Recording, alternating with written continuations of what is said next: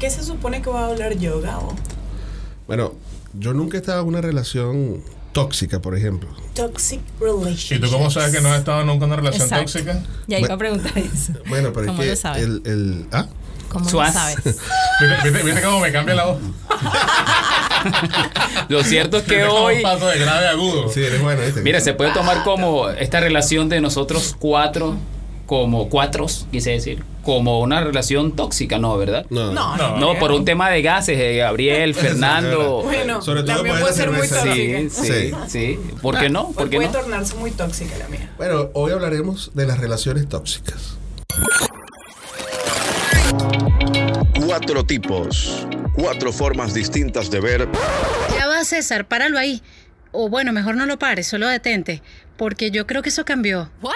Ah, ok. Sí, eso de cuatro tipos era como mucha gente, ¿no? No, chicos, siguen siendo cuatro, pero ahora con un elemento bi, bidimensional. La cueva del ocio. Estos cuatro elementos se juntaron nuevamente para hablar, hablar, hablar de la vida y de la muerte. Con birra en mano. Salud.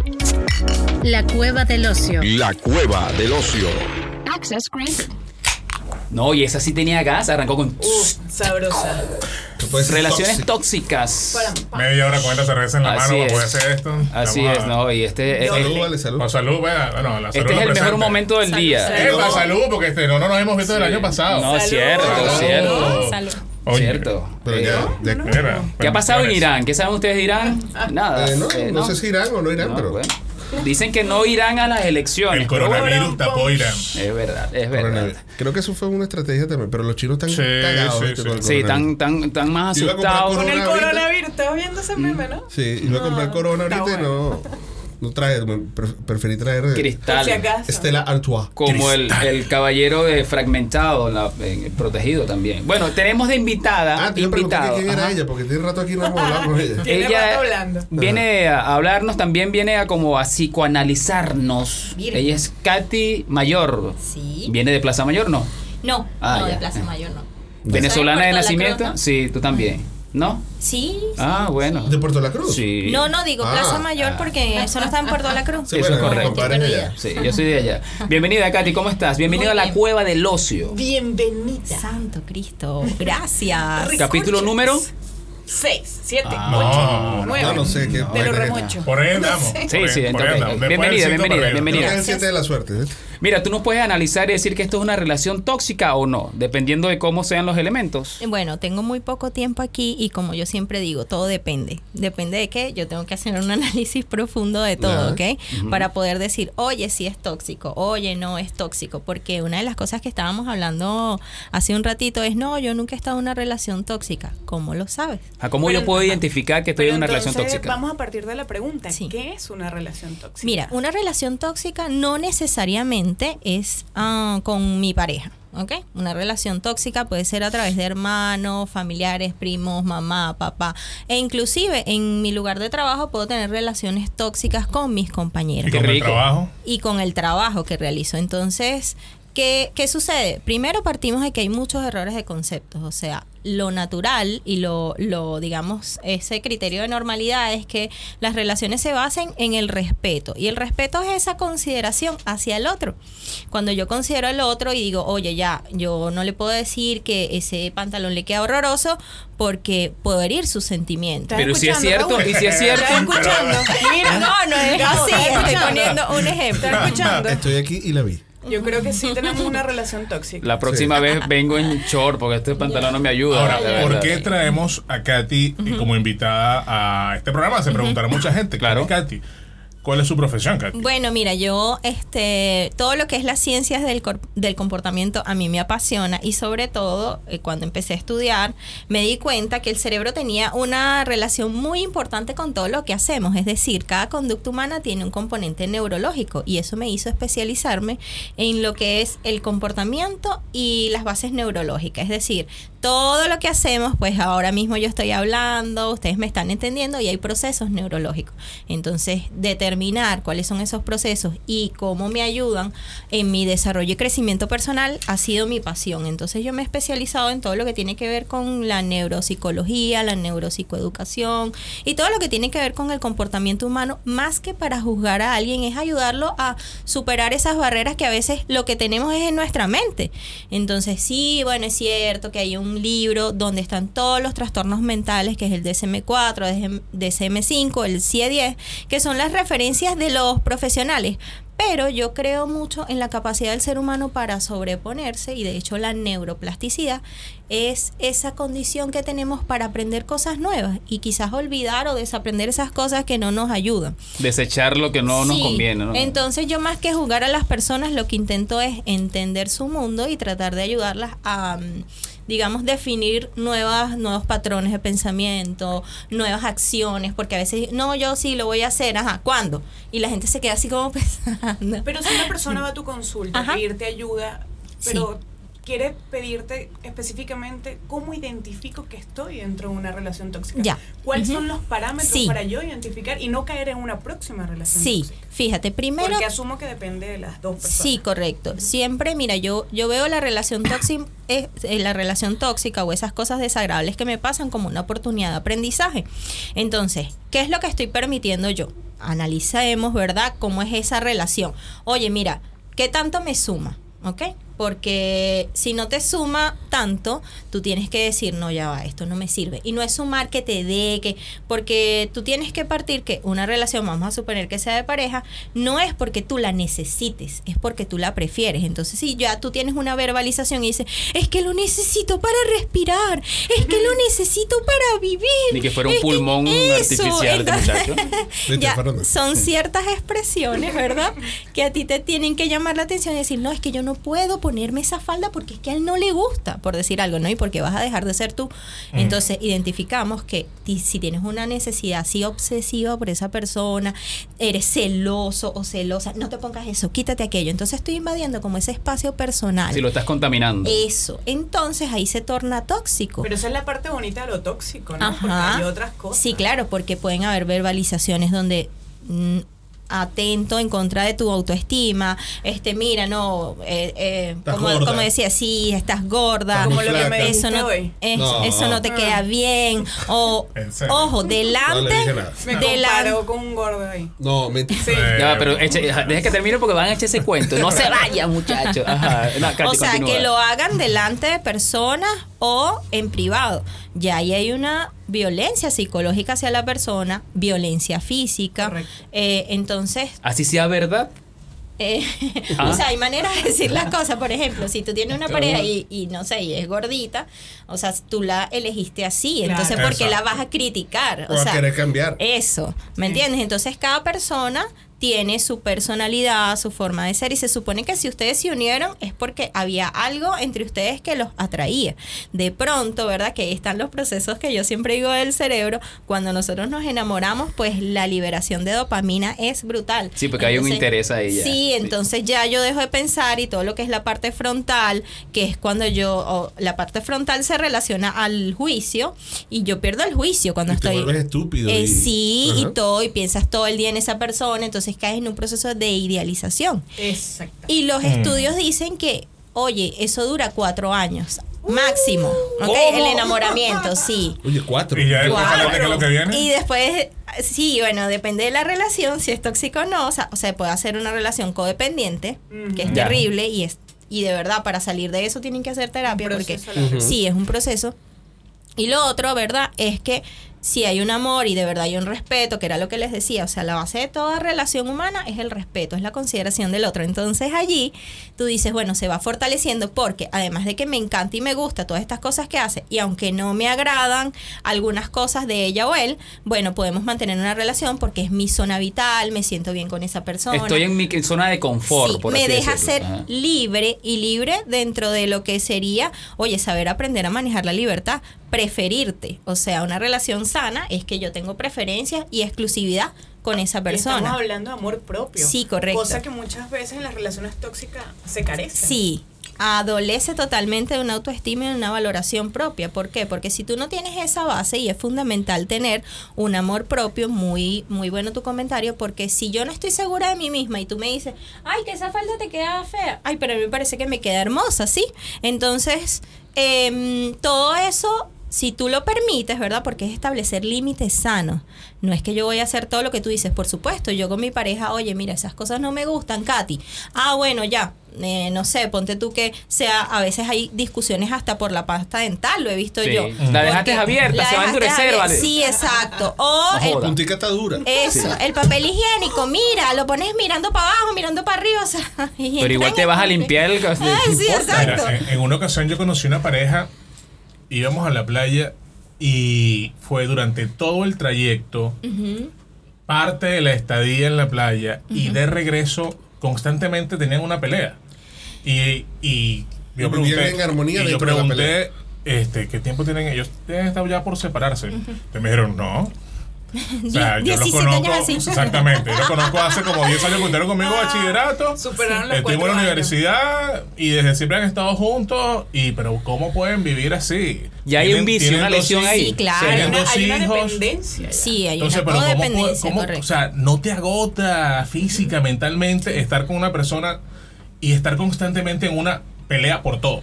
Sí, mira, yo a lo largo de que me, me, de verdad, en los procesos cuando alguien viene conmigo es un proceso respetuoso, o sea, se mantiene la, la discreción y, y la confidencialidad del proceso. Pero si yo te, puedo dar- te pudiera dar una opinión, a veces veo que la gente es conflictiva de naturaleza y no se dan cuenta, y es su modo de vida. Entonces eso les genera a ellos placer. Y el ser humano está orientado al placer. ¿Sí? Y no es nada más el placer de la cama, o sea, es el placer de cuando me como el helado de McDonald's. Sí, todo es un como. eterno placer. O sea, y yo estoy orientado, o sea, la conducta humana, yo siempre la defino en dos cosas, lo que quiero hacer y lo que quiero evitar. Entonces, lo que quiero evitar es de pronto esas cosas que no me gustan, no me encantan, pero a lo mejor el conflicto es, es mi pasión. Pero todos somos conflictivos. ¿O No, no, no. un- Hay, hay un grupo, o sea, yo, Pero yo es- patológico. Sí, claro, por supuesto, porque imagínate, lo natural es que tú te sientas tranquilo, sereno, ok. Todos tenemos problemas. Todos. Y todos tenemos, y yo confío en que todos tenemos una capacidad de resiliencia. Claro, hay personas, por ejemplo, depresivas, y eso le explica la ciencia. Mira, los depresivos tienen bajos niveles de serotonina, muy bajos niveles. Entonces, ¿qué tienes que hacer? Hay actividades, y yo, por ejemplo, no soy partidaria de la medicación, salvo que, oye, la conducta o de verdad esté afectando no solamente a la persona, sino al entorno. Pero tú naturalmente puedes generar eh, acciones que te generen serotonina. Salir a un lugar que no conozcas, escuchar música, hacer ejercicio. El ejercicio es buenísimo. Meditación. Eso. Entonces, son cosas que de pronto no te van a costar mucho, pero tienes que tener la voluntad. Y ahí Y es donde voy. entender que eso lleva tiempo. Sí, claro. Entonces, Procesos. O sea, es un Sí, proceso. Entonces, el querer hacerlo, porque yo he estado con personas depresivas y, oye, mira, ¿qué acciones diferentes yo te puedo recomendar que puedas hacer? Lo que, lo que acabo de mencionar. Y de repente las personas eh, dicen, no, es que yo no quiero hacer eso.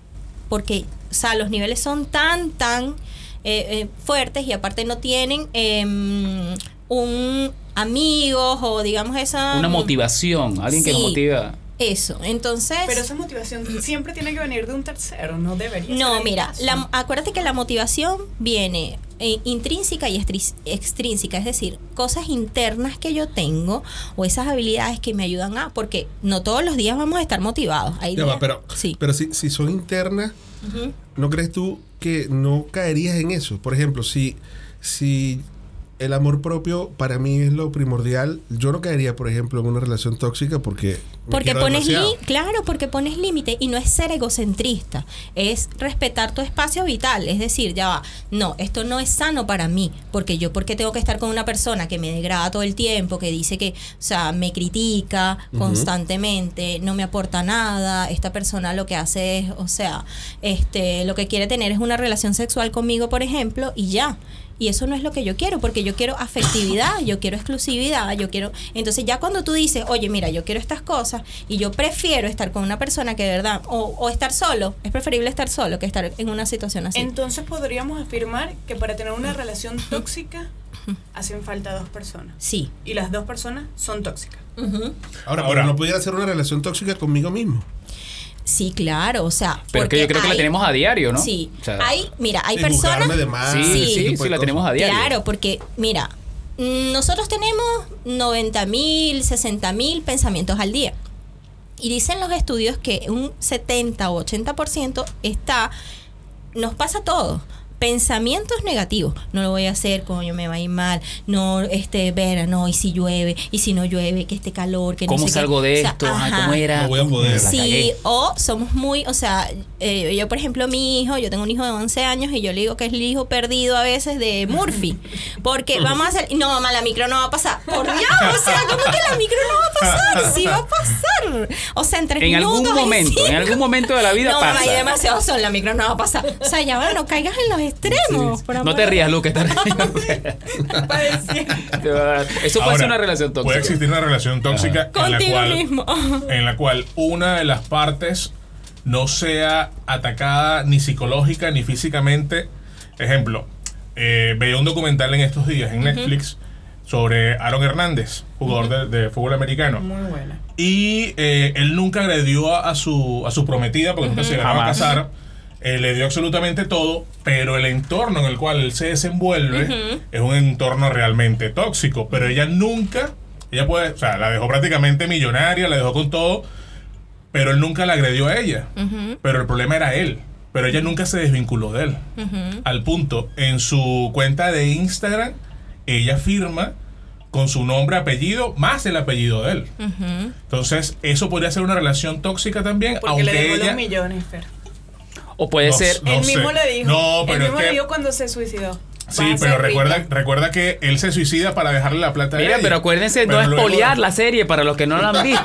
Por favor, muchachos, gracias a la gerencia. Spoiler, ¿no? Sí, sí, Pero ya va, sí. pero- No, no, pero es un caso conocido. Ya, es ya, caso. Arreglen ahí el final, es. No sé, sí. Pero siendo él O una sea, persona, ya un no- asesino. No, conocía ese, ese caso. Eh, él termina A él, lo suicidándose. Él a él lo acusan de homicidio. Ya. Y él al final, estando en la cárcel, se suicida. Está involucrado en dos homicidios. De uno sale absuelto, del otro no.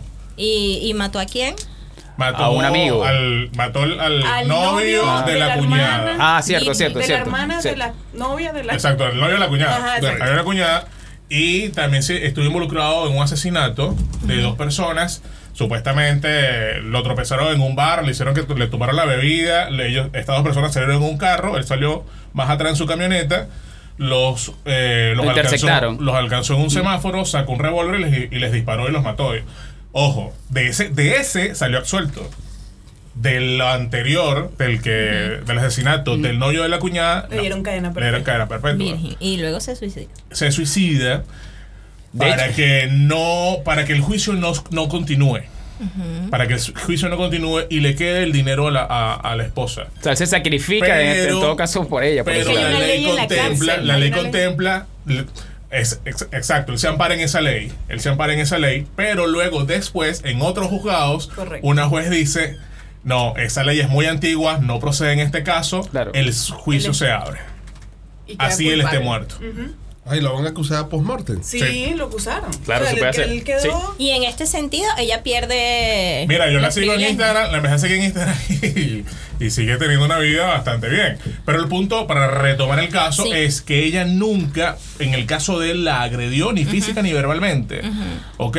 Pero ella sabía, o por lo menos ella conociendo el entorno en el cual él estaba, eh, nunca se separó de él, siempre se mantuvo a su lado, sabiendo que podía correr peligro, que de hecho lo estaba corriendo. Bueno. al punto de... Sí, bueno, mira. Eso también puede ser una relación tóxica, aunque tú directamente No hubo daños. estés afectada, Sí, no, o sea, no claro. tengas daño físico ni moral ni Claro, mental. porque de alguna manera eso va a afectar, o sea, el entorno de, de, de la vida familiar. Vamos a suponer que tengan hijos, eso no es normal. O sea, de hecho yo tuve un caso de una, una pareja que él era estafador.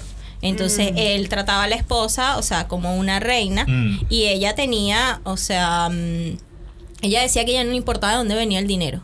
¿Ok? Que el dinero, o sea, simplemente lo que tenía era que llegar. Entonces, claro, ella tenía mucha inseguridad en muchas cosas y por eso es que me, me busca.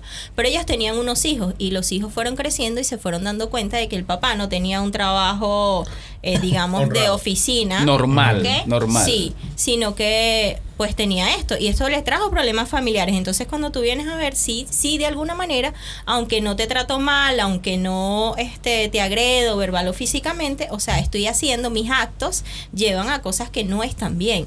Entonces eso también puede afectar la dinámica familiar y al final del día es lo que te decía, no, no es nada más una relación de pareja, es, o sea, la toxicidad es los elementos que comprenden las relaciones interpersonales, lo que cuando se sale como de la norma y empieza como a afectar a los demás. Por ejemplo, hubo un reportaje, recuerdo que salió no sé hace cuánto tiempo, ya en Venezuela, creo que fue en el Universal o en el Nacional, eh, referente al mundo que hay en los barrios, Ajá. en las zonas populares eh, en Venezuela, para los amigos chilenos que nos escuchan. Y decían que las niñas de los barrios, ellas sabían, la- para ellas eran, era ideal, o lo que ellas buscaban era vincularse con el malandro, con el malhechor del barrio, con Eso el de mayor rango, seguridad. y darle un hijo. que Eso les daba a ella un estatus. Aunque ellas sabían que el malandro le iban a matar a los 18, 19 años. Sí. O sea que su un máximo a los 22 años ya, ya, ya le iban a matar. Pero que eso era lo que ellas estaban buscando, sabiendo, todo, por supuesto, que, que era una persona, un delincuente. Eso también podría ser una relación tóxica. Sí, claro, porque es que mira, o sea, eh, se supone que el ser humano debería tener equilibrio biopsicosocial. O sea, tú tienes que tener... Psicosocial. Sí, todo o biológico, ok, porque imagínate. si- Psíquico y social. Sí, si tú estás enfermo, oye, eso te puede traer a ti alteraciones en, en muchos aspectos. Si tú, o sea, psicológicamente no, no te sientes bien, tienes pensamientos recurrentes eh, de que te vas a suicidar, eso no está bien. Y por otro lado, eh, el, el, entorno social, si tú no sales o si tú sales y te vas de fiesta, o sea, todo tiene relación. Entonces se supone que tú tienes que mantener una relación en equilibrio con todos estos entornos. Entonces a veces cuando, mm, no sé, vienen a, a mi consulta y yo, ¿en qué otros lugares te pasa esto? Oye, me está pasando en mi trabajo, me está pasando aquí, me está pasando allá. Yo veo que está, eh, o sea, propagado, también la frecuencia, también la evolución de, de, de eso que me perturba, porque al final del día te relacionas tóxicamente con todos esos entornos, ¿me entiendes? Entonces, por eso yo partía y, y decía, porque en las redes sociales hay muchos elementos de psicoeducación. Pero ¿qué pasa? Tú nada más no lo puedes enfocar en una relación de pareja, de pareja, porque la relación tóxica puede ser, como te decía, en el trabajo. En el trabajo, oye, con tu jefe, que tú no, no te llevas bien con esa persona, no lo soportas, o a lo mejor tiene capacidades que tú consideras que tú tienes más que el jefe, eso a veces pasa. Mm. Entonces, ¿Qué oye, tipo, qué tipo de relaciones tóxicas existen? Para Mira. definir. Para definir, yo pienso que la relación tóxica, o sea, esto es muy personal, puede ser con cualquier elemento del entorno, o sea, donde tú te vayas a desempeñar, o sea, si tú permites que cosas desagradables, este, que atenten contra tu autoestima, pasen, eh, y que tú no te puedes expresar, yo, yo siento que ya eso hay que trabajarlo, ¿ok? ¿Por qué? Porque mira, existen comportamientos que son pasivos y la persona no habla, prefiere los que se, se Sí, lo toma definen normal, dice, bueno, ya es No, es costumbre". que yo, sí, no, es que yo soy tímida, ya va, no, pero es que tienes que aprender a expresarte. Hay unos que son pasivos o Sí, agresivos, ¿no? sí, También. exacto. Está el comportamiento agresivo, que es que yo me impongo, hago pataletas, o sea, si no Mm. se hace mi voluntad, yo, este... Y yo te lo digo de- porque te amo, porque ese Sí, es otro exacto. tema. o sea, sí, sí, te- porque te amo. Sí, se- porque te amo. Ese, amor, como que sí. la, la, la, es excusa como para poder darte el ¿ok? golpe. Sí, te está manipulando totalmente. Totalmente. Y lo otro, bueno, es el, el estilo de comportamiento, que es lo que uno ayuda a que las personas desarrollen, que es el comportamiento asertivo, que es hacer valer los dele- derechos de los demás, pero sin, o sea, minimizar el tuyo. Tú tratas de expresarte y de tener unas relaciones eh, con tu hijo, con tu hija, en tu trabajo, donde tú puedas expresarte sin herir al otro, pero haciendo valer eh, lo tuyo. Entonces, mira, definir qué tipo de relaciones tóxicas hay con cualquier elemento eh, de, de relaciones sociales, o sea, con cualquiera puede pasar en cualquier circu- circunstancia. Ahora, ¿por qué la gente vuelve? Ejemplo, eh, Recicla tengo una, esa tengo- relación. Tengo una relación tóxica. Y o- sales y te metes en Sí. otra. No, bueno, ese es otro. Te digo, vuelve, no terminan vuelve, de salir de, de esa relación. O sea, sabiendo que les hace daño, revuelven otra vez a estar con eso. No, ya terminamos. Sí, ¿por y qué? vuelven otra vez. Porque ya eso es la codependencia. O sea, para yo poder vivir, yo necesito de esa persona. Entonces, ¿qué pasa? Que una relación codependiente puede llevar años de esa gente que termina, vuelve, termina, vuelve, que ya y se no se da cuenta que es una relación tóxica. Sí, y no se dan cuenta. Entonces creen, y ahí es donde evaluamos los patrones de pensamiento. ¿Por qué? Porque es que no, es que mi familia, eh, yo, me, yo tengo que estar con la única persona que yo, o sea, con la que me casé. Yo no me puedo divorciar. Entonces vives atado en un, como yo digo, el ciclo del agua, pero es el ciclo tóxico, o sea, vuelven, se separan, vuelven, se agreden, no sé qué, vuelven, no te perdono. Mira, mi mamá en estos días me mandó un video, yo no sé si ustedes lo han visto, de la culebra mocha. No. No. Por no, no, amor no. a Dios, tienen que buscarlo en Facebook. muestra. Porque un familiar este, lejano está viviendo una relación tóxica, ¿no? Y mi mamá me dice, mira, para que diagnostiques a esta gente, ya te conseguí. Las mamás Mira, son expertas sí, no, consiguiéndole mi mamá es experta. paciente. Mira, mira, ya tengo un paciente por Sí. ahí para ti. sí, sí, sí. Pero de una vez mi mamá me dio el remedio. Mándale este video. Por si te llaman, mándale este video de la culebra mocha. Mira, yo me. Tienen que buscarlo en Facebook. Es una mujer que está haciendo un video, ¿verdad? Y ella dice, ay, no, que este, yo quiero hacer este video para que ustedes se queden tranquilos. Porque si mi marido me pega, eh, ustedes no se imitan. No se metan, porque es que él tiene la razón, porque yo me lo busco. Epa, no, era que yo, Mira, pero ahí no hay eh, autoestima en Sí. ningún nivel. Nada, nada, nada, no. Y, y además tú ves otros elementos, o sea, ignorancia, errores de concepto, porque la mujer decía, yo el día que me, me, me farató el diente, Ay, ay, ay. así, Creo fue porque, Ya, ajá, sí, fue sí lo vi, porque no sé qué, no sé cuánto, y todo lo justificaba, ¿ok? Entonces ella está totalmente anulada como persona, Sí. ¿Ok? Y todas las personas tienen un valor importante, entonces ya va, la mujer pedía a gritos que no lo grabaran, porque parece que unos familiares lo iban a grabar para denunciarlo. No lo hagan, porque esos son problemas míos, yo lo amo así, Ahora- decía, yo lo amo así. ¿Cómo se llega a ese nivel? Él lo que quiere es cuidarme. Ah, bueno, imagínate. Entonces, ahí, oye, tú lo que tienes que analizar patrones de crianza, porque a veces los padres, ¿verdad? Viene de atrás. Es decir, y viene atrás, no lo digo por en doble sentido. Viene desde chiquito. Ay, sí. Viene El, pequeño. el problema es chiquito, no.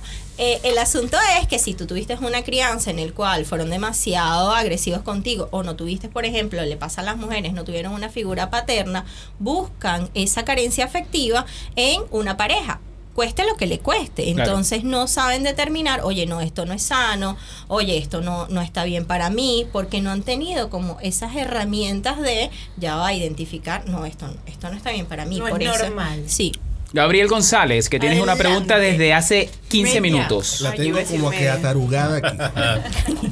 suéltala. Suelta. Yo siempre, o sea, siempre no, mentira. Voy a retomar el.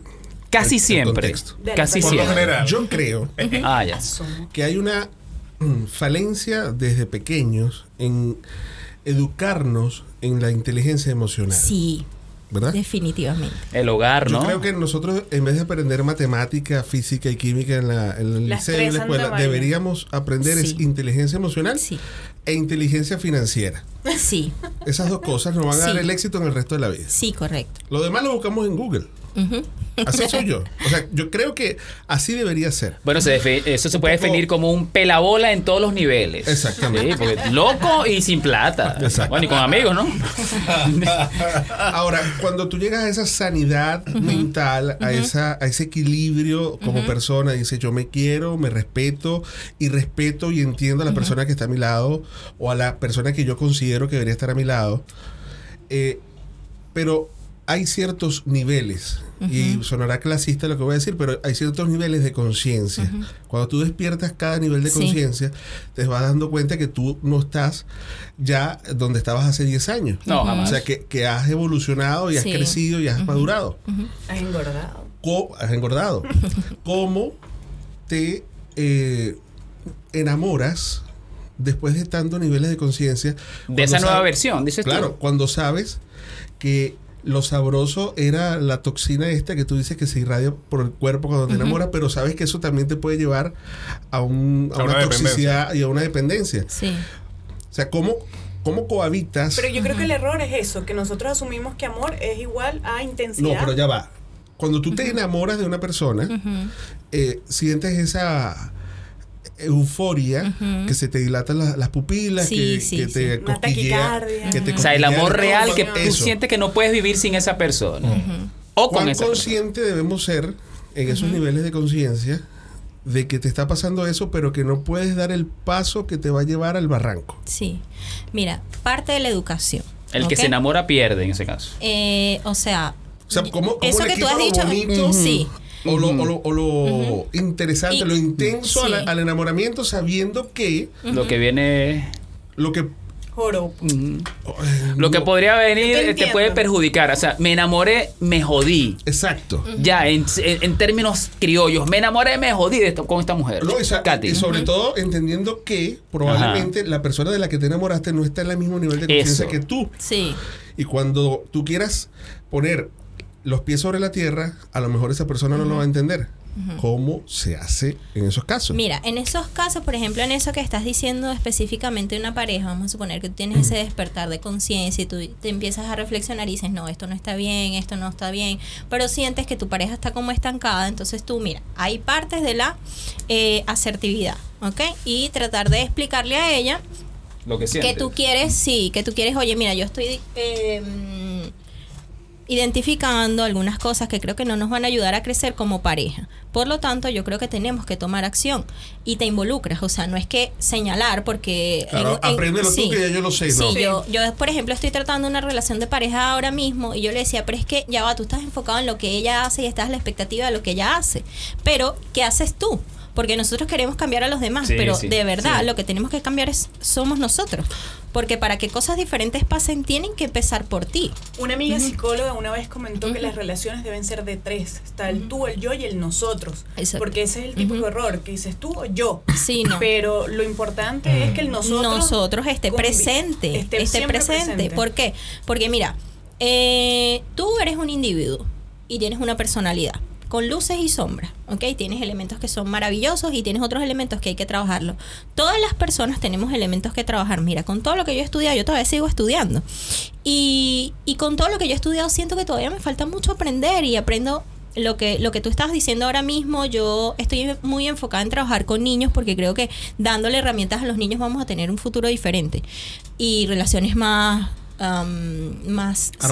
serenas, más, ar- más armoniosas. ¿ok? Lo necesita mucho Sí. esta sociedad. ¿eh? Sí, entonces fíjate tú que cuando tú tienes a una pareja que no está en ese nivel, pues tú lo que tienes es que hacer es invitarla, pero vamos los dos, ¿sabes? Entonces, ¿qué podemos hacer? Oye, mira, A expensas de que si no despierta en ese nivel de conciencia donde tú supones que debería estar, es mejor dejarlo hasta ahí. Sí, es mejor dejarlo hasta ahí. ¿Por qué? Porque si tú no puedes, lo que yo he aprendido, tú no puedes obligar a nadie a cambiar. Tú le muestras el camino y tú le dices, oye, mira, yo creo que esto no nos está haciendo bien. ¿Tú crees que debamos buscar ayuda profesional o que entre los dos busquemos la manera? O sea, mira, hay muchas herramientas. Yo le digo a la gente, escribe en un papel lo que no le gusta.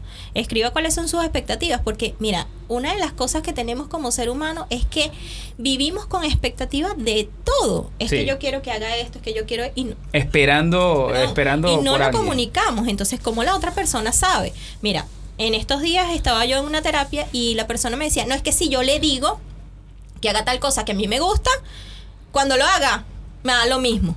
Y yo, pero no entiendo. Ah, bueno, pero porque- ¿y ahora? O sea, ya va. ¿Cómo es Si esto? de pronto yo tengo un, todos tenemos un punto ciego y a veces tenemos una visión de túnel con respecto a una situación. Y si la otra persona te dice, oye, Katy, mira, yo pienso que tú debes mejorar en esto, o, o me gustaría que en las mañanas, no sé, me prepares un huevo frito con pan, y yo digo, ah, ya, es que a él le gusta, y lo hago, entonces tú lo vas a rechazar. O sea, no tiene ningún sentido. Ahí tú ves la toxicidad, ¿ok? Entonces, oye, si la otra persona está poniendo de su parte y te está haciendo el pan con huevo frito, es porque está apostando a la relación. Claro. ¿Me entiendes? Entonces, a veces vivimos en una inconformidad y nuestro cerebro enfocado en lo que nos falta Sí. y no en lo que tenemos. Si ya no se trata de él ni de esta Sí. persona, sino de la relación, Sí. o sea, de lo que, llam- lo, lo que llaman el nosotros. Sí. Conversamos con Katy Mayor, Sí. Terapeuta neurológica, ¿sí? sí. Hay una Ah. pregunta al aire de nuestros seguidores. Tenemos cuatro Sí. seguidores en Instagram y uno se le ocurrió preguntar algo. ¡Ay, qué bueno! Hola, buenos días. Emily 21 pregunta, mi pareja nunca me ha pegado pero me insulta constantemente. ¿Es suficiente motivo para alejarme? Tiempo. Eh, yo le preguntaría, uno a Emily, si ella en algún momento se lo ha manifestado y le ha dicho, oye, no me gusta que me insultes o siento que esto que me estás diciendo, porque a veces las personas hablan, por ejemplo, no sé, si tienes una pareja maracucha y dice, eh, mira, vergación, ven para no te está Mira, mija. insultando, sino que es su modo de es su hablar, ¿verdad? hablar, Y claro. no, no lo está haciendo como para insultar. Peyorativamente, claro. Ajá, entonces yo en esos casos siempre preguntaría, ¿verdad? Oye, mira, este, yo, esa forma como tú me hablas no me gusta. O ¿Será no se enamore de un maracucho, Exacto. punto. sí, exacto. Exactamente. O este partiría con la pregunta inicial, pero si ella mm, no tiene como esa, porque a veces hay miedo de, de decir las cosas. No, ahí y- refleja miedo, ahí Sí, refleja miedo. Entonces lo que, lo que tengo que hacer es tomar valor y decir, oye, no me gusta eso, y poner en una balanza, ¿qué pesa más? O sea, oye, mira, tengo todas estas cosas en esta relación que me gustan y que me encantan, porque tengo también que analizar si es que yo tengo una necesidad afectiva muy grande, porque también la sociedad y sus, eh, digamos, paradigmas dicen, no, es que la mujer tiene que casarse a tal edad, no, es que la mujer, o es que el hombre tiene que tener cinco mujeres, o sea, no. ¿Qué pasa la feminista? Ahí Ay, tenemos. Dios mío, Virgen Santísima. Entonces, para Emily yo le diría, primero pregunte, o sea, o diga o manifieste eh, lo que no le gusta y si ve que su pareja tiene deseos de cambiar, porque a lo mejor está en un punto ciego y modifica su comportamiento, ahí le está diciendo que la quiere, que la valida y que va a apostar a la relación. Pero si ella le dice, ¿verdad?, que no le gusta o no le encanta eso que está haciendo y él lo justifica como lo que tú acabas de decir, Claro. es que te lo digo porque te Sí, amo. es que yo te amo. Te Ajá, amo. porque te amo. Sí, sí. Exacto. Si no te gusta, bueno. Sí, exacto, no. Hay una relación tóxica. De decir improperios, eh, no sé, como dicen aquí, garabatos o decirle cosas feas a una pareja y, y no hay nada o hay un pasito pequeño para que te meta un golpe o te agreda físicamente en otro momento. ¿Por qué? Porque muchas, si tú analizas todos esos casos de los... mm, asesinos. ¿Qué pasó? No tuvieron control inhibitorio, es decir, no se frenaron ante una acción, ¿me entiendes? No Sí, y nadie los frenó. No, nadie, nadie los frenó. frenó, ¿me entiendes? Entonces, bueno, los frena si, si los atrapan y los llevan a, a la cárcel y terminan, por ejemplo, como el caso que tú decías, suicidándose. Pero mucha gente tiene defi- deficiente ese control inhibitorio. ¿Por qué? Porque, eh, fíjate, la mm, emoción es más rápida que la razón. Y los estudios de las neurociencias dicen, oye, mira, la emoción tiene una velocidad de 225 milisegundos, es decir, la mitad de un pestañeo, el impulso emocional, mientras que la razón tiene 425. Entonces, hay gente que grita y no se da cuenta, y es verdad. Ahí ¿me no hay entiendes? razón, ahí no hay razón. Ahí no hay razón, nada, está desconectado la parte de la razón. Entonces, a todos nos pasa. Y lo que tenemos que trabajar es esos pensamientos de ya va, yo no puedo gritar al otro porque le voy a afectar. emocional. Eso, ¿me entiendes? Que tú puedes gestionar y es como que se subió el volumen de repente y tú lo vas bajando para no agredir al otro, porque a veces lo que, que las, hay relaciones que son alien versus depredador, lo que tú decías.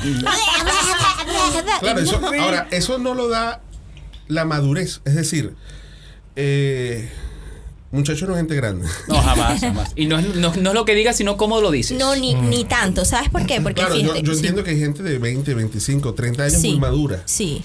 No necesariamente porque tengas 50 años vas Sí. a ser eh, emocionalmente inteligente y vas a manejar esas Claro. Sí. toxicidades con mayor Sí.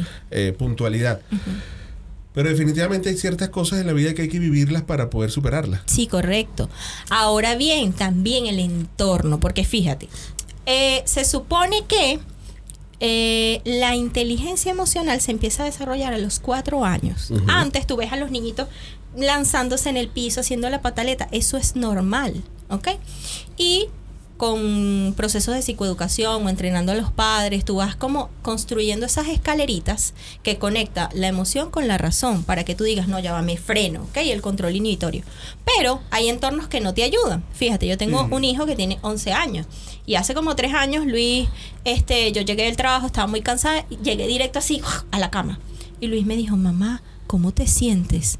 Entonces yo, no, hijo, estoy cansada. No, ya va. ¿Cómo te sientes física y emocionalmente? Y yo, ¡Bárbaro! o sea, muchacho. ¿Cómo se llama tu hijo? ¿Cómo se llama tu hijo? Se llama Luis. Coño, Luis. Me voy corriendo. Entonces ahí, que, claro, no, tú dices, no, esto no es normal. Entonces, claro, me escucha hablar a mí todo el día, Claro. o no sé, los- el tiempo que estamos juntos.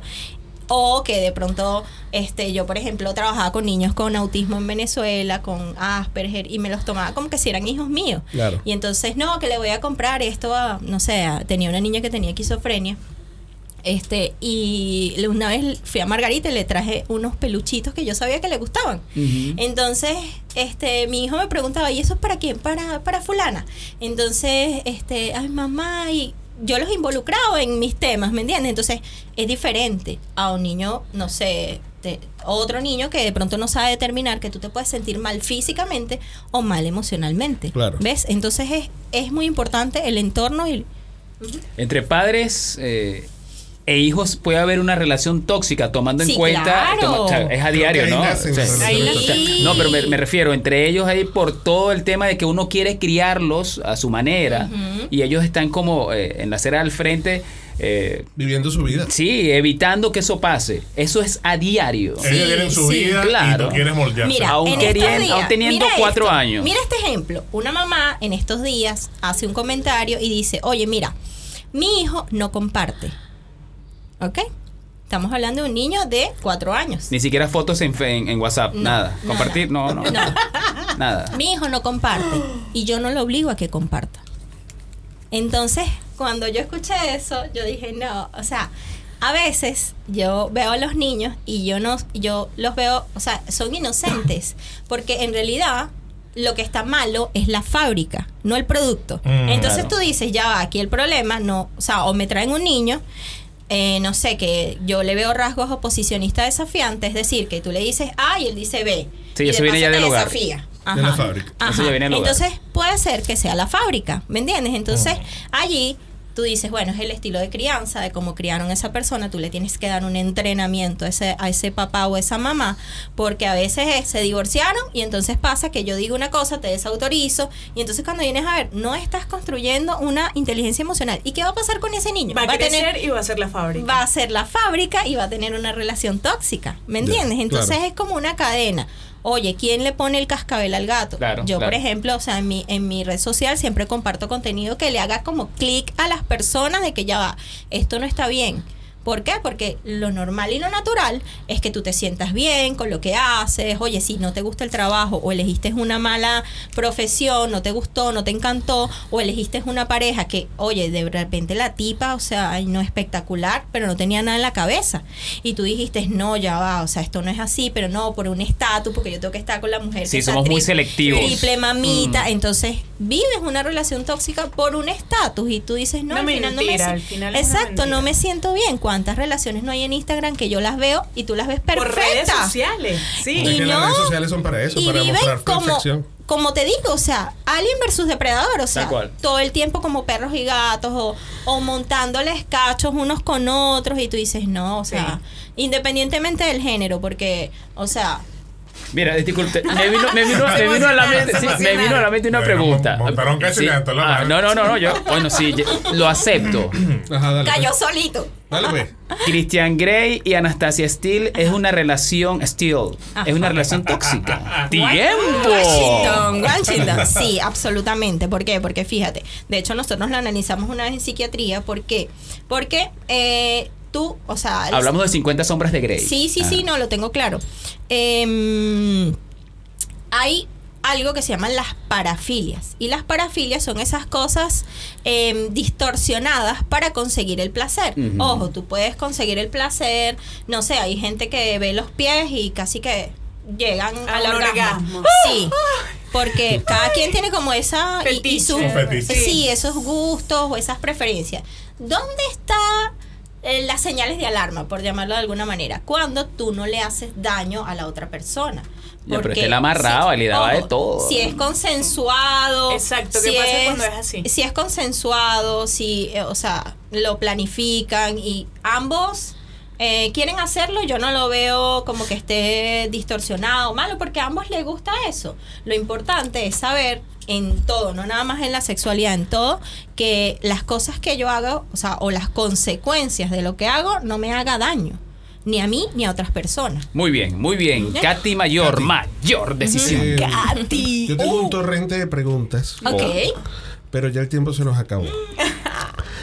Eso quiere decir, y esto, Qué malo. esto seguramente va a ser una decisión unánime de todos, aunque yo voy a ser el vocero, que te vamos a invitar para nuestra tercera temporada con un segundo programa Vamos, muy bien, muy bien. Gracias, qué emoción, gracias, gracias. Porque, porque la temática está muy buena. Ya. porque además es que está buena, hay una... eh, Hay un contenido importante ahí. Sí, Sí. Y, que- y- y estoy seguro que cuando este capítulo salga al aire, mucha gente se va a hacer preguntas y probablemente los Sí. cuatro seguidores que tenemos en Instagram nos quieren Sí. hacer dos preguntas más. Sí. O eh, va- eh, van a bajar los índices de suicidio en las estaciones, estaciones del metro, porque Sí, si la gente exacto, escucha el podcast, claro. mira, no, sí, Ya van a no, entender O más van a situación. unos rompimientos, ¿verdad? Por Eso. Ajá, pero antes de finalizar, yo tengo. Eh, esto es una nueva sección que inventamos aquí en, en la Cueva del Ocio y quiero que tú la inaugures. ¿Cómo la vamos a llamar? Eh, ¡Que responda la invitada! Tiempo. ¿Qué es lo más ocioso que has hecho en tu vida? Mira, eh, lo más ocioso que he hecho en mi vida, eh, yo creo que Eh, de manera Sin obsesiva. censura, ¿viste? No Ajá, lo va a escuchar nadie. Ok, no, mira. Eh, yo, a mí me gusta mucho la planificación. Ah. ¿Sí? Entonces, me gusta mucho los stickers. Ya. ¿Sí? Entonces yo decoro mis planificaciones, pero me he vuelto loca así ociosa de que, no, bueno, como es el día de, no sé, el, el 18 de septiembre, Bueno, todo lo pongo... Tus redes sociales son una apología a eso, ¿viste? Sí. Yo revisé tus redes y es un. Sí, todo con total. stickers, muñequitos, Ah, cosas. sí, que está sí, bonita. sí, gracias. Pero de vez en cuando deberías utilizar tu imagen, ¿viste? Sí, no, ya me Tu lo han marca dicho. personal. Sí, sí, sí, me lo Además han que dicho. eres muy fotogénica. Ya, gracias. ¿Foto qué? Ay, Génica. génica. Gracias, gracias. Lo que pasa es que, mira, como yo estoy orientada es al ser. O sea, yo no estoy orientada. sí, Yo sí, también, no. por un momento pensé yo. Dios mío, pero también. No, no, no. No, o sea, yo estoy orientada, o sea, yo trato de dejar lo egocentrista a un lado, porque lo que creo que en mi red social lo que importa es lo que yo entrego y no yo. ¿Ok? Pero lo estás entregando tú. Sí, Claro. claro. Este, pero. Y eso lo- necesita imagen. Sí, Claro. sí, claro. De vez en cuando pongo una foto, pero, o sea, más me enfoco en lo que, lo que voy a entregar. En el contenido. En el contenido, sí. Y eso, yo tengo una persona que me está ayudando con el tema de, de marca personal y me ha hecho mucho énfasis en eso, que tengo que grabar videos, de todas esas cosas. Y yo así, lo, lo, como que lo, lo dejo así a un lado. Pero bueno, volviendo a lo del ocio, es que a mí me encanta todo eso, ¿verdad? Y tengo libros que la gente cuando lo ve, esta bicha está loca. O sea, tengo libros donde meto todas las... las- sí eres los ociosa, stickers. te dicen, Sí, tú sí sí eres ociosa. ociosa. Entonces tengo varios libros donde guardo todos mis stickers por colores. Entonces tú dices, le salió el toque. No lo ¿Ok? tienes que mandar. Sí, sí. Les voy a mandar una foto. no pierdas tu ociosidad. Y mañana es el Día Internacional De- de, la suela de zapato. ¡Ay, para que estés importante! pendiente. Sí, sí. Oye, no lo sabía. Sí, O sea, Día Internacional de la suela de zapato. Es que hay Día Internacional de todo, Gabriel. de todo. De todo. Sí, Bueno, lo importante es que no seamos tóxicos y por ahora. Eso Sí. es. ¡Fuera!